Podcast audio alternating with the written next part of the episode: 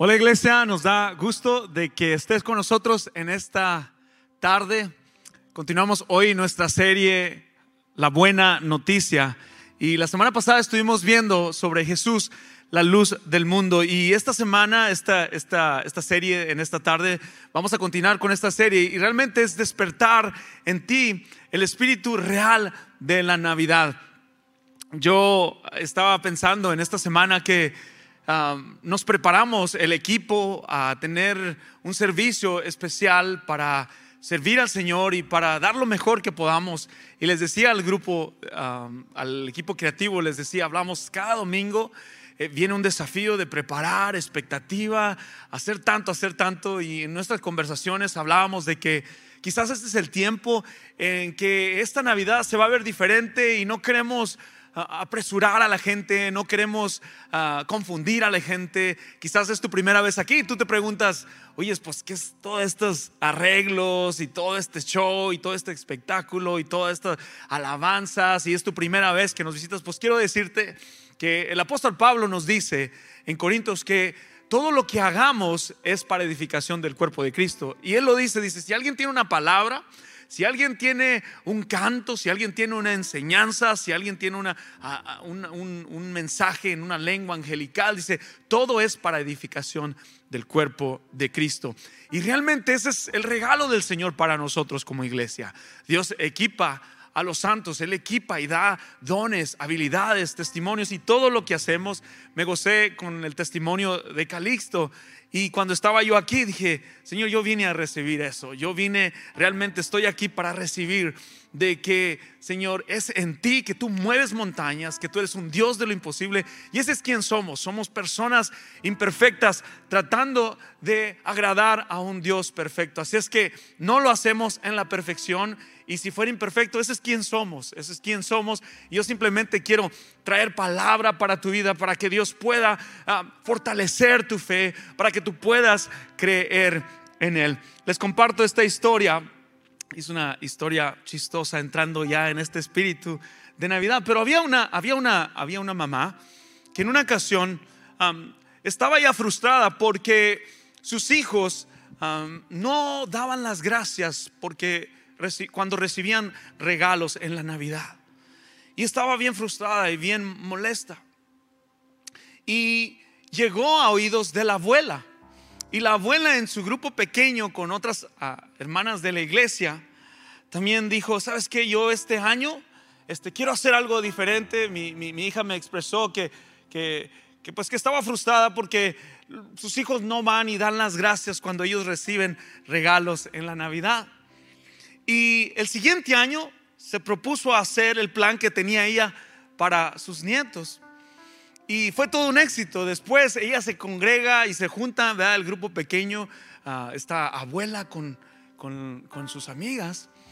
Y empiezan a platicar, oye, ¿cómo te fue este año en la Navidad? Dice, pues finalmente, dice, finalmente regresaron mis nietos a decir gracias.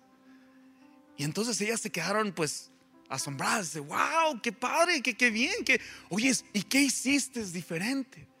Dice, bueno, pues este año me propuse a escribirles un cheque con una cantidad grande como regalo de Navidad.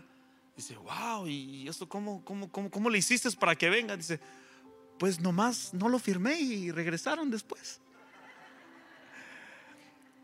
A veces nuestra postura y nuestra actitud sobre el sentir de la Navidad es qué podemos recibir. ¿Qué es lo que recibimos? Me encantan los niños porque ellos son apasionados por recibir regalos. Ellos les encanta recibir regalos en la Navidad. Pero Dios envió a su Hijo Jesús y Jesús sigue siendo el mejor regalo para nosotros.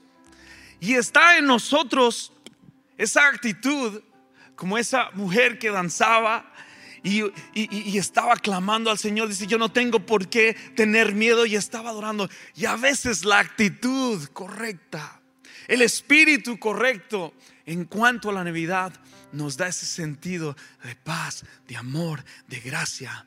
Porque los mejores regalos los da el Señor. Yo sé que Dios nos va a hablar aquí en esta tarde y nosotros como iglesia al final quiero avisarte que tenemos un regalito para ti que dice la buena noticia. Si tú ya decoraste tu arbolito, ponlo ahí. Esperemos que este, este diciembre, esta temporada del 2020, te recuerde de que Dios ha sido fiel. Que, que esta Navidad sea diferente. No porque vas a recibir o no porque vas a dar, pero simplemente que Jesús sigue siendo la buena noticia. ¿Sale? ¿Sale? Al terminar, al salir, por favor, no te vayas sin recibir. Cada familia va a recibir una decoración como esta. Señor, en el nombre de Jesús, gracias por tu espíritu. Gracias por tu palabra. Gracias por esta temporada de la Navidad. Espíritu Santo, habla a través de tu siervo, Señor. Tú pone el mensaje en mi boca.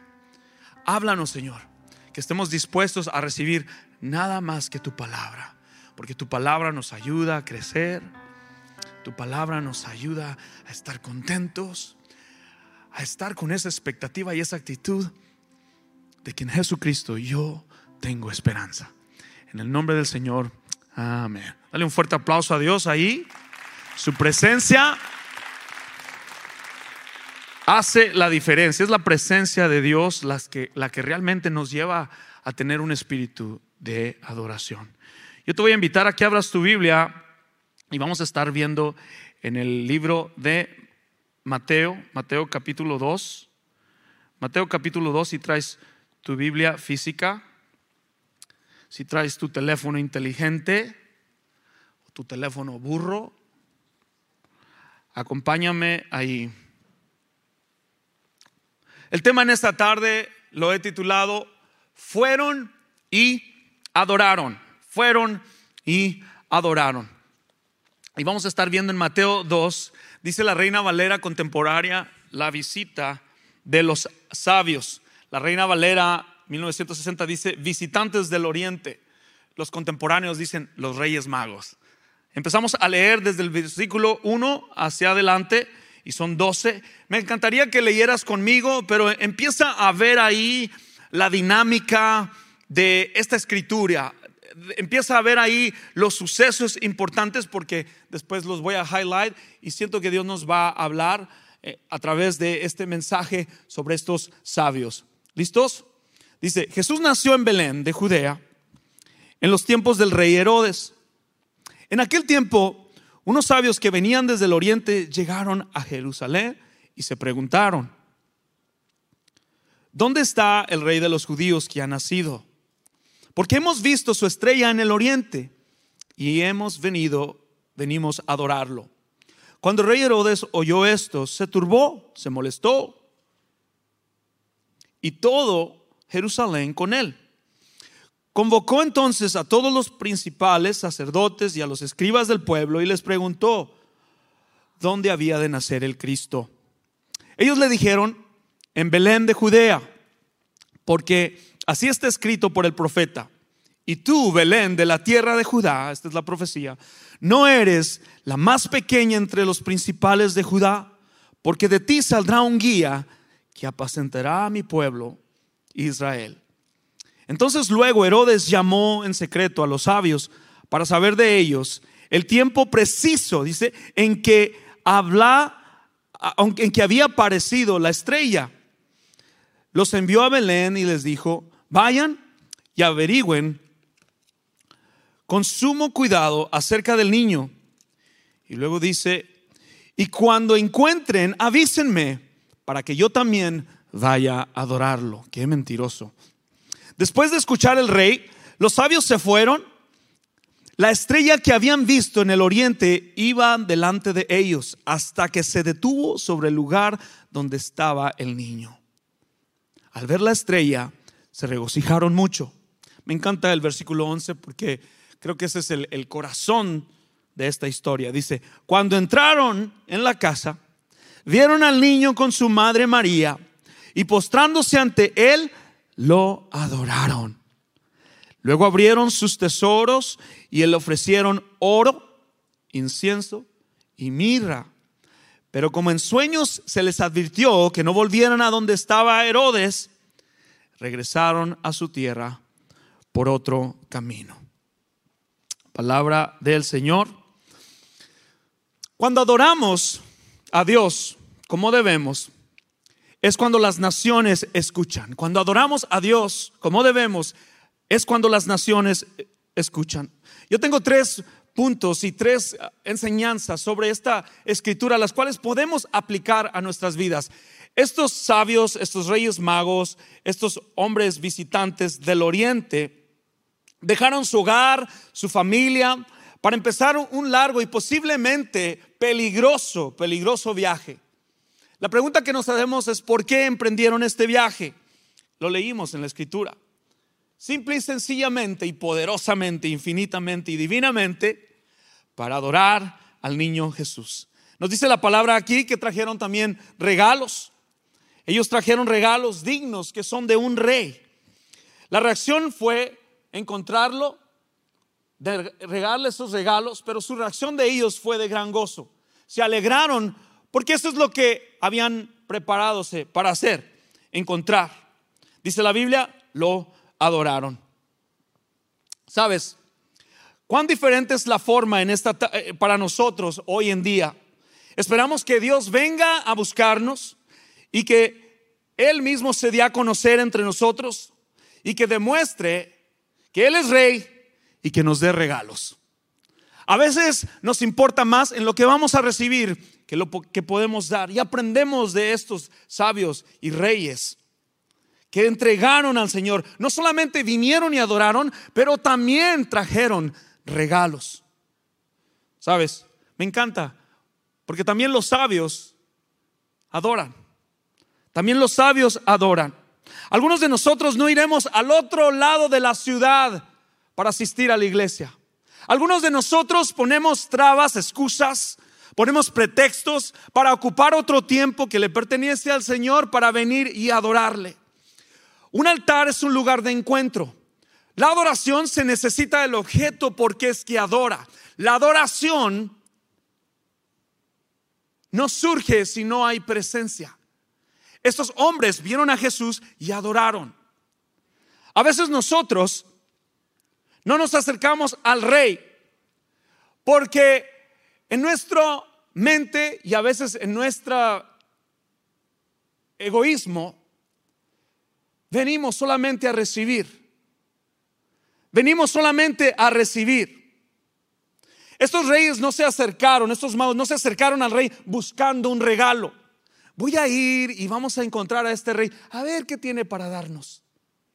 Estos hombres decididos recibieron y querían cumplir esta profecía de seguir a esa estrella, a seguir esa estrella en, la, en el divino poder de Dios, de seguirla y llevarlos a encontrar al Mesías. Ellos vinieron a traer regalos y también adoraron. Estos magos fueron y adoraron. El primer punto en esta tarde, y quiero que lo grabes en tu disco duro, adóralo por quien Él es. Dilo conmigo, adóralo por quien Él es. Sabes, los magos dijeron que habían visto la estrella de Jesús. Y estos sabios viajaron, viajaron miles de kilómetros en busca del rey. ¿Quién es este rey Herodes que menciona la escritura? Este rey Herodes es un rey malvado. Este rey Herodes es malo. Ahorita que les leía la escritura que les pregunta, díganme cuando lo encuentren para yo también ir a adorarlo. Es mentira. Este rey Herodes quería matar. Se sentía amenazado porque Jesús había nacido y sabía que um, había judíos religiosos que iban a, darle su lugar a Jesús y él tenía miedo. Este rey Herodes gobernaba sobre los judíos y tenía miedo perder territorio. Así es que es una mentira. Este, este rey eh, eh, era malo, se sintió molesto porque eh, los magos preguntaron acerca del rey preguntaron acerca del rey. Tres puntos importantes sobre este rey Herodes. Dice, no era el heredero del trono de David y muchos judíos lo dejaron por usurpador. Si Jesús sería el verdadero heredero, habría problemas para él. Este rey Herodes era cruel y tenía muchos enemigos y vivía teniendo, dice, algunos intentaron hasta querer derrotarlo. Herodes, el rey Herodes, no quería a los judíos. y la gente religiosa pues se presentaba también una amenaza para él. A veces creo que nosotros tenemos una actitud como el rey Herodes. A veces creo que cuando se trata de venir y adorar a Dios, tenemos una actitud del rey Herodes. ¿Ok? Existen reinos en nuestra mente y nuestro corazón. Yo no voy a ir a adorar al, al, rey, al Salvador. Conozco lo que él ha hecho, pero jamás lo daría a conocer. Yo sé que existe el rey, el Salvador, y ha salvado mi vida, pero hay un sentir en mí, JP, que creo que yo soy en mi reino, en mi trono. Y a veces no nos acercamos a Dios porque Dios está trabajando y está en tu corazón. Supongamos, te toca servir, o te toca servir en la iglesia, o te toca hacer algo en un ministerio, y, la actitud es así como que, pues, ¿y yo qué? ¿Yo qué voy a recibir? ¿Y por qué tengo que ir yo? Los magos, todo lo opuesto. Si aquellos magos eran descendientes de judíos, se alegraban del nacimiento de un rey. Entendamos aquí que el que el capítulo, el libro de Lucas nos dice que Jesús nació en un pesebre. Estos magos vinieron y encontraron a Jesús en un hogar. ¿Ok? Ah, es muy probable que han pasado dos años, ya el niño Jesús ya no, no, no, es, es bebé, sino quizás tenga como algunos dos años. No lo encontraron en el pesebre apestoso, sino lo encontraron en una casa, en un hogar. No iban con peros, emprendieron este viaje para ir y adorar al Señor prepararon sus camellos, prepararon su equipaje, prepararon sus regalos para ir a adorar al rey. La realidad es que yo al leer esta escritura digo, Señor, wow, nosotros a veces no estamos ni dispuestos a ir en, el, vehículo que tenemos hasta con, con asientos de piel, con calientitos para ir a adorar a la casa de Dios. Hacemos pretextos y excusas y la excusa se convierte en algo que nos separa de Dios. Eh, el corazón de estos reyes era venir y adorar al Señor, venir y adorarlo. Me encanta porque los, los principales sacerdotes y también los maestros de la ley tomaron una profecía en, en, Miqueas 5:2 y otras profecías sobre el Mesías y se cumple. Estamos aquí hablando en el Nuevo Testamento que la noticia de los magos inquietaron a Herodes porque él sabía que los judíos esperaban la pronta venida del Mesías. ¿Sabes? La mayoría de los judíos esperaban que el Mesías fuera un gran militar y que fuera un gran libertador político. No sé, esto me dice que Dios nos está hablando en este tiempo, en esta condición donde estamos al mundo, el mundo hoy. Algunos queremos ese líder político que tenga poder, que tenga influencia, pero nosotros como hijos de Dios queremos a Jesús que tome, que gobierne sobre nuestras vidas, sobre nuestra ciudad, sobre nuestra iglesia, sobre nuestro corazón. A veces creo que el corazón lo tenemos más inclinado hacia eh, el status quo o, el, social político o, X. Y estamos en la misma condición de este pueblo. A veces queremos un líder con gran influencia política, pero aquí está el Mesías. Estos reyes viajaron para que se diera a cumplir esta promesa. Ellos esperaban esta promesa. La historia de estos reyes se dice que en el Antiguo Testamento eh, Daniel en el foso de leones fue un intérprete también de sueños y, también la iglesia y algunos este, estudiadores de la palabra dicen que Daniel en el Antiguo Testamento ah, fue, fue uno de los sabios de los reyes. El Señor lo escogió, el rey Nabucodonosor le pidió a Daniel que le interpretara sueños. Estos hombres podríamos decir que hoy en día serían como astrólogas, se movían ah, en, el mover de las estrellas del planeta y todo esto, pero me, resalta aquí la historia porque desde el Antiguo Testamento hasta el Nuevo Testamento esta profecía tenía que cumplirse.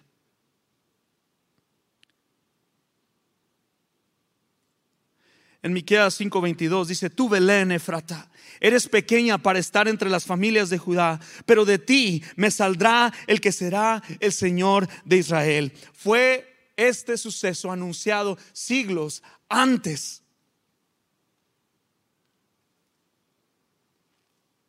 Y sabes, muchos de los líderes religiosos creían en el cumplimiento de las profecías que se iban a llevar a cabo. Pero Jesús nació y estos mismos líderes religiosos, escucha bien, Jesús nace, pero ellos tampoco lo recibieron. En Juan 1.11 nos dice la palabra de Dios que la palabra vino a los suyos, pero los suyos no lo recibieron. El versículo 12 dice, pero todos los que lo recibieron, a los que creen en su nombre, les dio la potestad de ser hechos hijos de Dios. Estos reyes eran hijos de Dios. Aprendemos mucho de esta historia. Hay mucho contenido. Aquí se revela Jesucristo, que es el rey. Y los magos no pudieron esperar en adorarlo. Yo no sé, cuando llega el domingo en la iglesia, ¿estás con ese entusiasmo? de empacar tus cosas, de venir al Señor y entregarle tu ofrenda, entregarle tu adoración, entregarle tu mejor expresión de adoración, no por lo que puedas recibir, sino por lo que Él es. Creo que en este tiempo el Señor ha sacudido a la iglesia y a cada uno de ustedes, incluso a mí. La verdadera adoración no surge si no hay presencia. Y muchas de las veces tu cuerpo está aquí, pero espíritu está allá afuera. ¿Será que nos enfocamos en un diferente camino? ¿Será que no tenemos esta pasión de la verdadera celebración de Navidad? Porque hay una lista extensiva de regalos, estás ajetrado, has agendado tanto. Dios quiere que detengas este tiempo. Dios quiere que detengas este tiempo para que realmente entiendas la esencia de la verdadera Navidad. El segundo punto, no puedes adorarlo sin conocerlo. No puedes adorarlo sin conocerlo. Herodes no quería adorar a Cristo. Estaba mintiendo. Era una trampa para lograr que los magos regresaran y le revelaran los detalles del rey recién nacido. Y el plan de Herodes era darle muerte. Sabes, este niño no había hecho nada por estos hombres todavía. Este niño Jesús no, no había hecho nada por ellos. Simplemente por obediencia, simplemente porque era la profecía, era la palabra de Dios cumplirse. Lo adoraron por quien Él es. Debemos de tener cuidado con el peligro de adorar solo a través de la adoración de alguien más. Mi abuela me instruyó en el Evangelio. Voy a la iglesia porque mi mamá y mi papá me llevan a la fuerza. Voy a la iglesia porque ya es una rutina. Voy a la iglesia para que los hermanos no me estén buscando durante la semana porque no has venido. La adoración implica sacrificio. Implica una jornada de buscar continuamente al Señor. La verdadera adoración es presentar tu cuerpo, tu vida, como sacrificio, olor fragante y agradable al Señor. Jesús entregó todo por ti, Él es digno de recibir toda adoración. El hecho de que Jesús murió por ti, eso es suficiente para que tú y yo estemos aquí en esta tarde. Y entendemos que los tiempos son malos, entendemos que estamos en una pandemia. A ti que nos escuchas online, y que eres parte de esta iglesia y de esta familia, te extrañamos. Estamos en el mismo espíritu y muy pronto vamos a estar todos juntos. Porque la presencia de Dios está donde están uno o dos o tres reunidos. Ahí quiere estar el espíritu. Porque donde está el espíritu de Dios, ahí hay plena libertad en Jesucristo. No puedes adorarlo sin conocerlo mientras leía esta escritura, el Señor me decía esto, JP, tú amas más las reglas, pero no al gobernante. Tú amas los diez mandamientos, hasta los defiendes, hasta dices, hay que hacer esto, pero no amas las escrituras. Amas la palabra de Dios cuando se predica, pero no tienes una relación personal con tu Salvador. Yo sé todo sobre Jesucristo, Pero yo creo que no es necesario adorarlo. Es necesario adorarlo. De hecho, te digo, la necesidad de adorarlo, creo fielmente, y esto es algo que yo, yo pienso, hay necesidad de adorarlo. Tú necesitas escuchar que tus hijas te digan, Jenny, mamá, te amo, papá, te amo. Dios también quiere escuchar que tú le digas al Señor, te amo, Señor. Tú has sido bueno. Yo quiero hablar esta palabra sobre tu vida para que no vengas y pierdas tu tiempo aquí, porque el enemigo vino a robar y a matar, a destruirte. ¿Sabes quién quiere distraerte? El enemigo. Él no quiere que vengas aquí.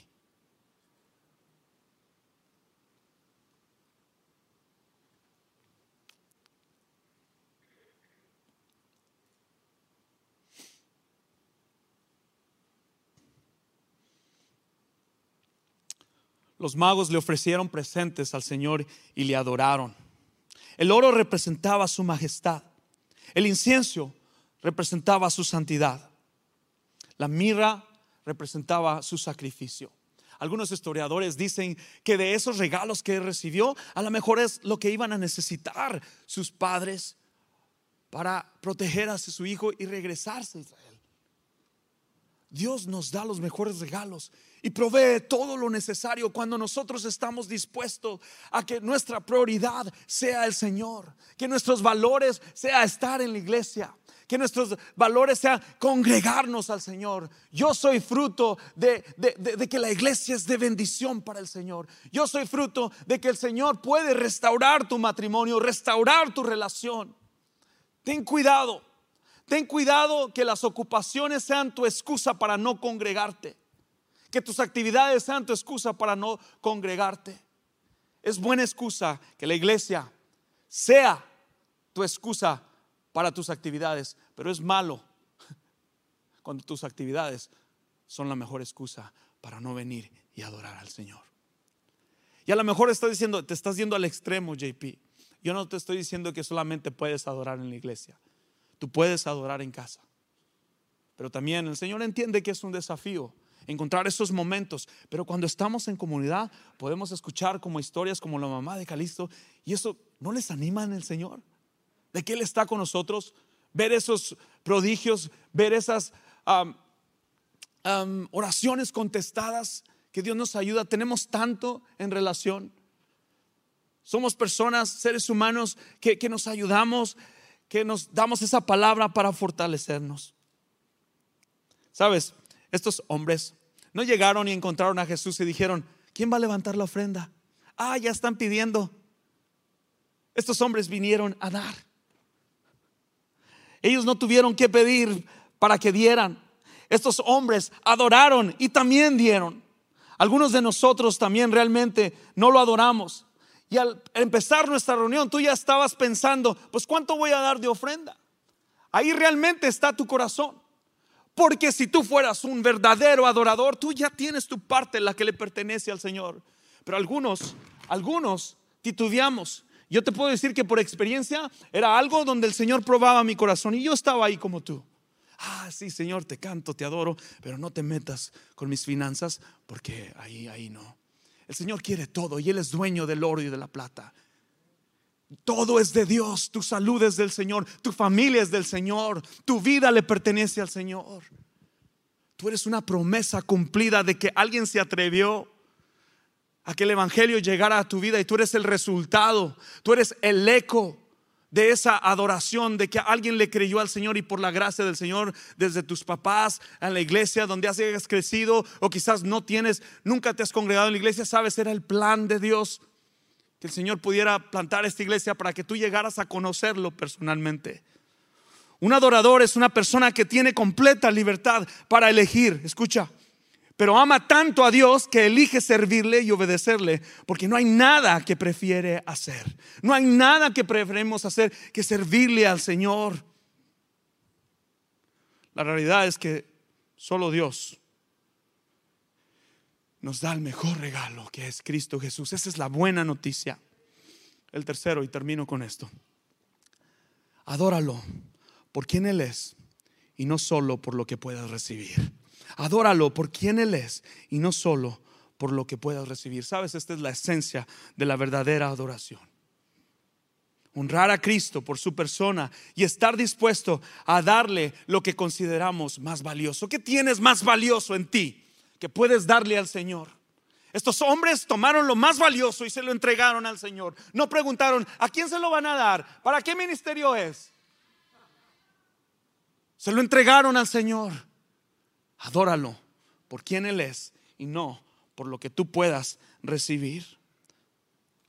Después de encontrar a Jesús, los magos también recibieron una advertencia. Y este es el poder divino y la protección de Dios de no regresar a Jerusalén como ellos intentaban. Sabes, a veces en el camino nos vamos a encontrar en una situación difícil donde el Señor nos va a llevar para entender que Él sigue persiguiendo nuestro corazón. Y yo no sé dónde estás tú con el Señor en tu relación con Dios. Algunos de ustedes no están viviendo, están sobreviviendo.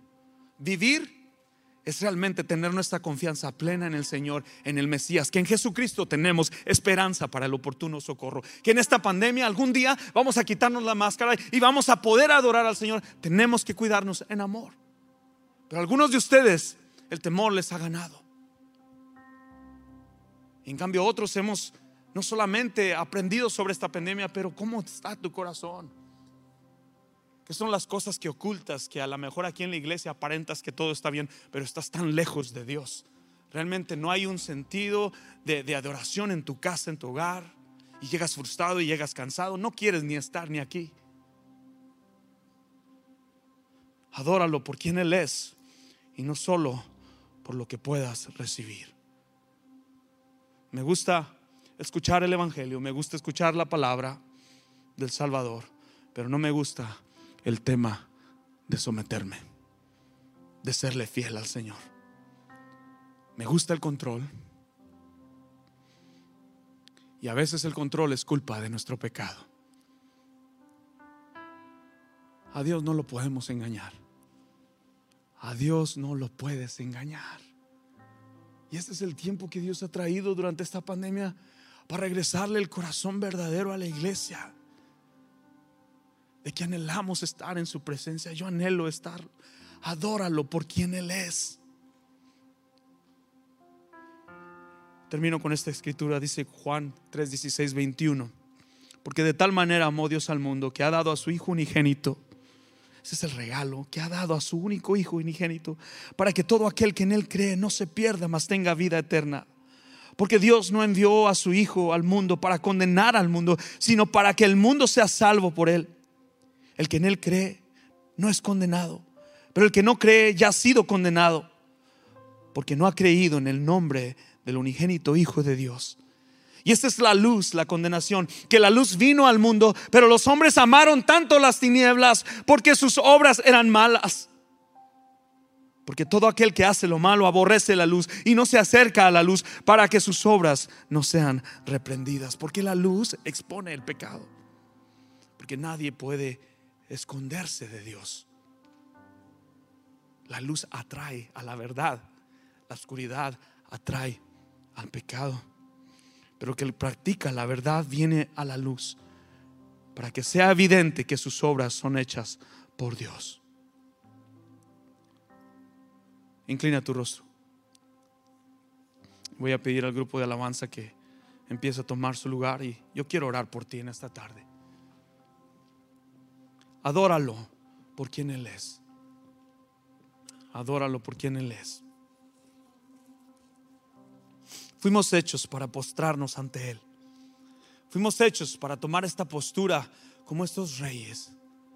No buscamos lo que podamos recibir, pero lo buscamos porque Él lo ha dado todo. Este niño no solamente quiero que tú lo entiendas como una historia benigna, o sea, una historia así de, ay, qué ternura el niño, sino que este es tu Salvador. Este niño fue hombre y vino a la cruz y es el único mediador entre Dios y los hombres.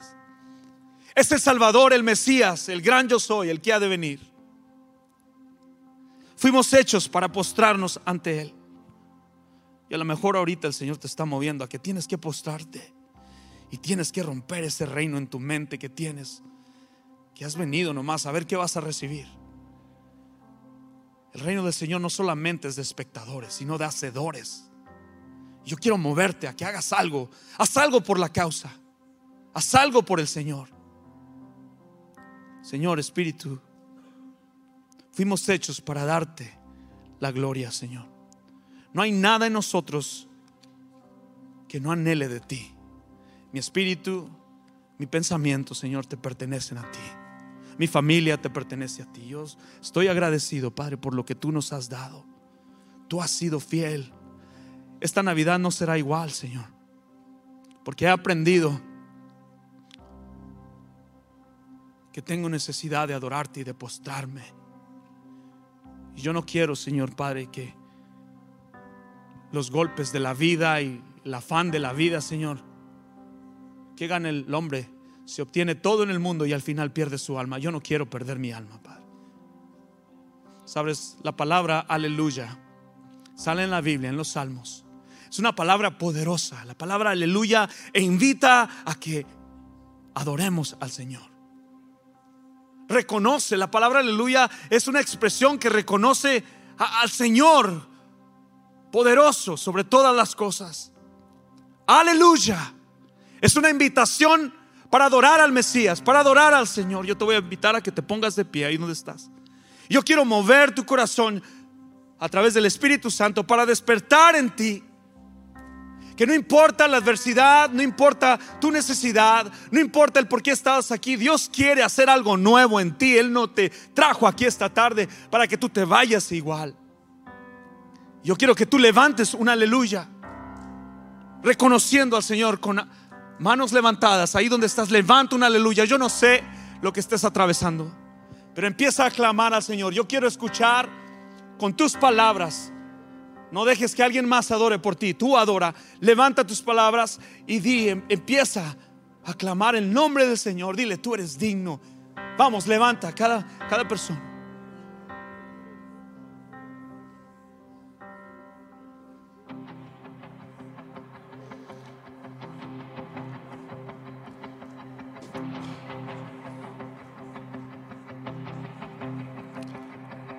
Levanto aleluya con el enemigo frente a mí. Hoy canto aleluya hasta que no quede duda en mí. Hoy canto aleluya mi arma es la canción en mí. Hoy canto aleluya. El cielo peleará por mí. Yo cantaré en la tempestad. Fuerte y más fuerte, mi alabanza se oirá cenizas, la fe surgirá, la muerte es vencida, el rey vivo está. Vamos, cántalo con todo tu corazón. Vamos, levanta. Hoy canto aleluya. Con todo lo que hay en mí Hoy canto aleluya. Veré la oscuridad huir. Hoy canto aleluya. Te amo tiempo por venir. Hoy canto aleluya.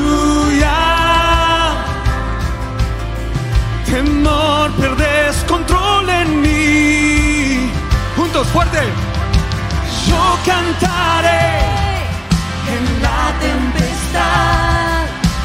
Fuerte y más fuerte, mi alabanza se oirá. De las cenizas la resurgirá. La muerte es vencida, el rey vivo está el rey vivo está. Gracias Dios por tu palabra, Señor. Oh Señor, te adoramos con todo el corazón. Hemos venido a adorarte, Señor. Cantaré más fuerte. Cantaré más fuerte. Vamos, decláralo con tu corazón. Cantaré más fuerte. Cantaré más fuerte. Gracias por tu palabra. Cantaré más fuerte. Cantaré más fuerte. Yo cantaré más fuerte. Cantaré más fuerte. Come on. Cantaré más fuerte. Con el enemigo. Vamos, eleva tu voz. Cantaré más fuerte. Hasta que no quede duda en mí. Yo cantaré más fuerte. Mi arma es la canción en mí. Yo cantaré más fuerte. El cielo peleará por mí. Cantaré más fuerte. Con el enemigo. Vamos, siente lo que estás cantando, díselo. Cantaré más fuerte. Aleluya, Señor. Yo cantaré más fuerte.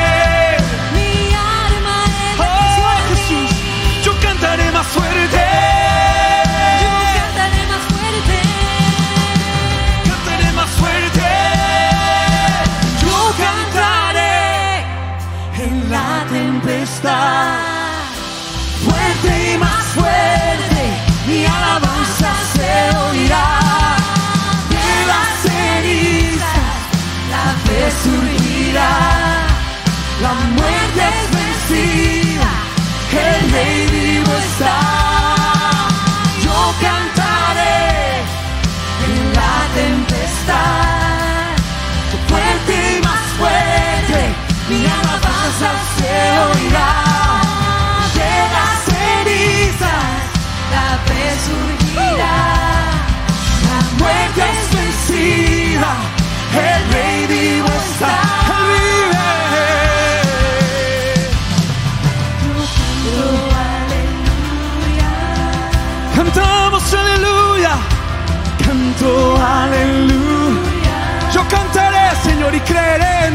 Jesús. Yo creeré en tu palabra, en tus promesas. Tú vives, tú reinarás sobre mi familia, sobre mi vida, Señor. Yo correré hacia ti. Yo adoraré, Señor. La historia al final dice que después vino una palabra a estos reyes de que se fueran por un diferente camino como llegaron. Y esto es lo que el Señor quiere decirte en tu vida. Quizás tú hoy encontraste al Señor Jesús. Y cuando encuentras al Señor Jesús, tienes que tomar un diferente camino. Dice la palabra que ellos vinieron del este. Del este vinieron. Pero el Señor en su soberanía les dijo, váyanse hacia esa dirección. Dios te está hablando en esta tarde. Yo quiero ser intencional y decirte, si hoy quieres recibir a Jesús como tu único y suficiente Salvador, y hoy quieres un cambio diferente de rumbo, de camino sobre tu vida, levanta tus manos, queremos celebrar. Si hoy quieres recibir a Jesús, levanta tu mano. ¿Hay alguien que quiera recibir al Señor Jesús como su único y suficiente Salvador en esta tarde?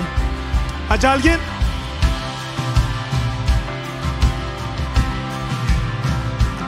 Cantemos al Señor. Señor, tú eres digno de recibir toda gloria, Padre. Correremos hacia ti. Queremos que te conozcan, Señor.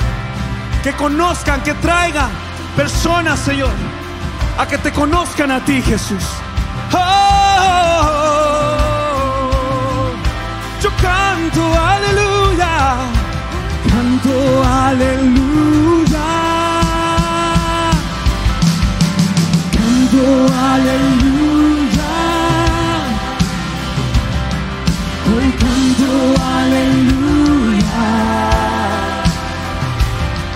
Hoy canto aleluya. Aunque el enemigo, hoy canto aleluya.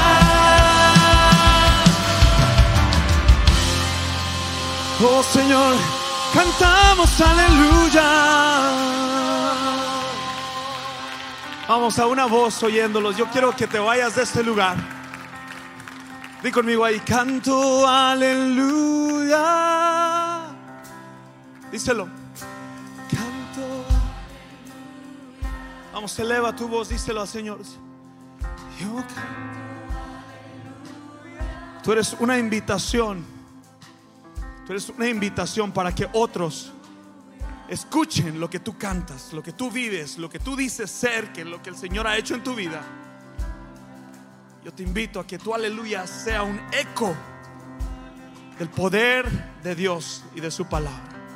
Gracias Dios por este tiempo. Gracias Dios por tu palabra. No será una Navidad igual, Señor. Será una Navidad poderosa, diferente. Porque tú eres nuestro pastor. Tú eres la esencia de la Navidad. En el nombre de Jesús. Vamos, celébralo fuerte ahí conmigo. Al final podrás dar ese regalo. Queremos dar un regalo al ministerio de Agora. Nos acompaña un amigo, representante de Agora, Edgar, que está con nosotros. Estamos orando, Edgar, que Dios nos dé sabiduría para poder ser parte y continuar siendo equipo en el ministerio de Agora Ministries aquí en la ciudad de San Antonio. Ellos han hecho un trabajo estupendo, sirven al, necesidad, al necesitado, levantan iglesias, levantan centros de acopio para ayudar a nuestra ciudad. No somos dignos de predicar un evangelio si no, si no amamos a nuestra ciudad. Gracias, Edgar. Gracias, Señor, por tu espíritu. En el nombre de Jesús.